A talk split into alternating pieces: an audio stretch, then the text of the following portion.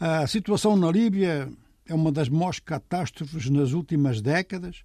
Vamos ver ainda mais dados sobre isto que confirmam esta avaliação de princípio, assim um pouco de forma superficial. Agora imaginem de forma superficial calcular que já morreram 20 mil pessoas. Esta situação é apresentada pelas autoridades municipais de Derna, que fica entre Tobruk e Benghazi, como consequência, sobretudo, da fissura que se alargou e destruiu duas barragens. Essas duas barragens, pela última vez, tinham tido manutenção em 2002.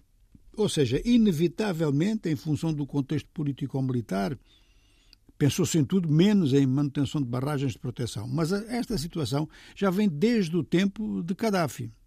Depois há acusações, que também vêm do tempo de Gaddafi, acusações de que a própria construção eh, deste equipamento, uma construção feita por empresas da ex-Jugoslávia, esta construção também tinha já muitos defeitos à partida. De facto, eh, naquela altura, uns 50 anos atrás, uh, portanto, muito antes de 2002, uh, do último, da última manutenção, empresas da ex-Jugoslávia prestavam muitos serviços de construção civil em países africanos. A seguir, estas empresas foram suplantadas tanto por empresas do Brasil, de Portugal, mas sobretudo da China. No entanto, diversas edificações ficaram e, no caso da Líbia, há críticas à própria construção, quer dizer, ao início do processo.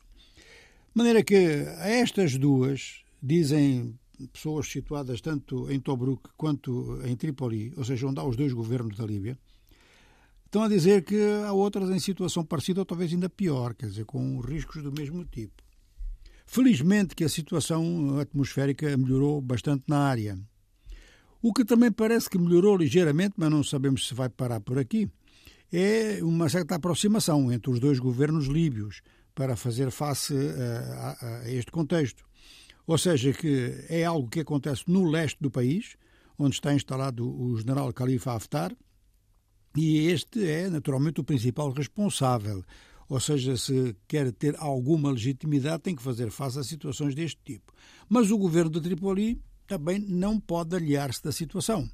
De forma que esta aproximação, para já está-se a notar uma aproximação, ninguém consegue prever se depois, a partir de um certo momento, por exemplo, com a maior presença internacional, se isto não vai parar e voltar para trás. A situação na Líbia, do ponto de vista institucional, tem sempre destes altos e baixos.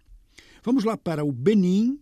Informações militares que repercutem, por exemplo, na mídia francesa, sublinham que as operações defensivas contra o jihadismo no norte beninense, que já decorre há vários anos, agora têm tido bastante reforço, inclusive com o aumento dos efetivos. Os ataques terroristas no norte do Benin teriam como objetivo, teriam não, têm mesmo como objetivo, atingir o Golfo da Guiné. Portanto, ligaria as operações que eles fazem no Sahel ao Golfo da Guiné, que é uma região, conforme sabemos, eh, estrategicamente importante em virtude da extração de petróleo.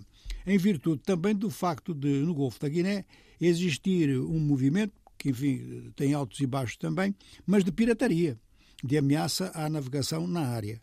O governo do Benin e a junta militar do Níger, eh, portanto, neste momento estão em campos opostos, Parece até que o Benin é favorável a uma operação militar para tirar os militares do poder e este facto diminui a colaboração fronteiriça entre os dois países.